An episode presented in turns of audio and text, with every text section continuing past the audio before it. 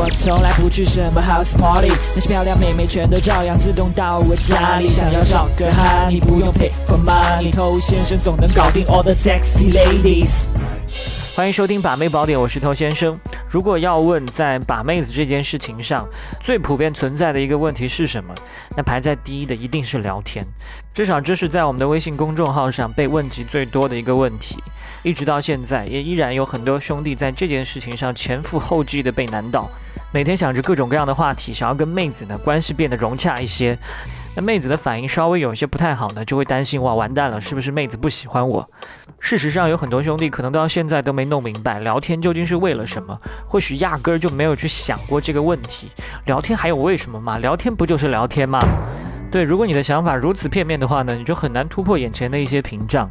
那通常来讲，我们不太可能仅仅通过聊天就去搞定妹子，尤其是对菜鸟而言。不要去幻想说通过聊天，通过一些话题就让这个妹子瞬间被你吸引。那躺在家里动动手指就把妹子给泡倒了。那屌丝的梦境里面常常出现这样的画面。那还是要走进现实生活当中来，OK？所以在现实生活当中，我们要实打实的让这个妹子被我们吸引。最后的途径还是要通过约会。只有面对面之后，她才有可能感受到你的气场、你的魅力。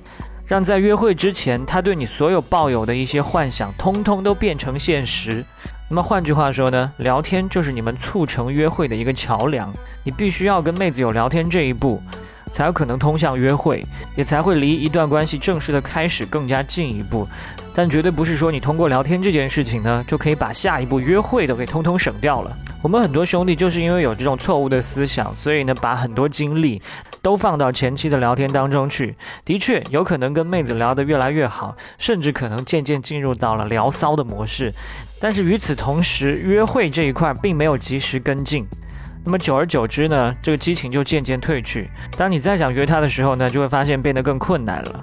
那么还有的兄弟在聊天的时候跟妹子聊得非常不错，但是现场约会能力太差，所以之前的聊天给妹子营造出了太多的幻想，这些幻想走进现实之后呢？就发现货不对版，是吧？这种落差是一种什么样的感觉呢？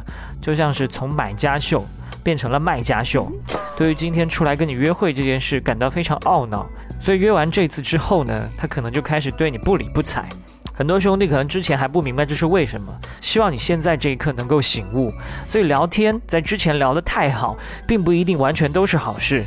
那么还有一些兄弟，他在犹豫一个问题，就是他不知道这个妹子对自己有没有兴趣，喜不喜欢自己，不敢贸然去约她。但其实这个问题正好应该反过来，正是因为你不知道这个妹子对你有没有兴趣，所以你更应该好好的跟她约会，判断一下她对你的反应如何。那么跟妹子聊天究竟应该聊到一个程度，我相信你大概已经清楚了，那就是聊到能够把她单独约出来就可以了。聊得太多，一方面真的很浪费时间。另外一方面，就如同刚才所说的，有可能有太大的一个落差。还有一种可能，就是妹子原本就没有想过要跟你出来约会，结果你发现聊了太长时间之后约不出来，那是一种欲哭无泪的感觉，是吧？所以聊天呢，只是在他心中建立好你的一个形象，让他对你抱有预期，最后再开开心心的约个会，这样一切才对了。OK，在节目之外，欢迎去添加我们的官方微信公众号 K U A I B A M E I 快把妹的全拼。那今天就跟你聊这么多了，把妹宝典，下回见。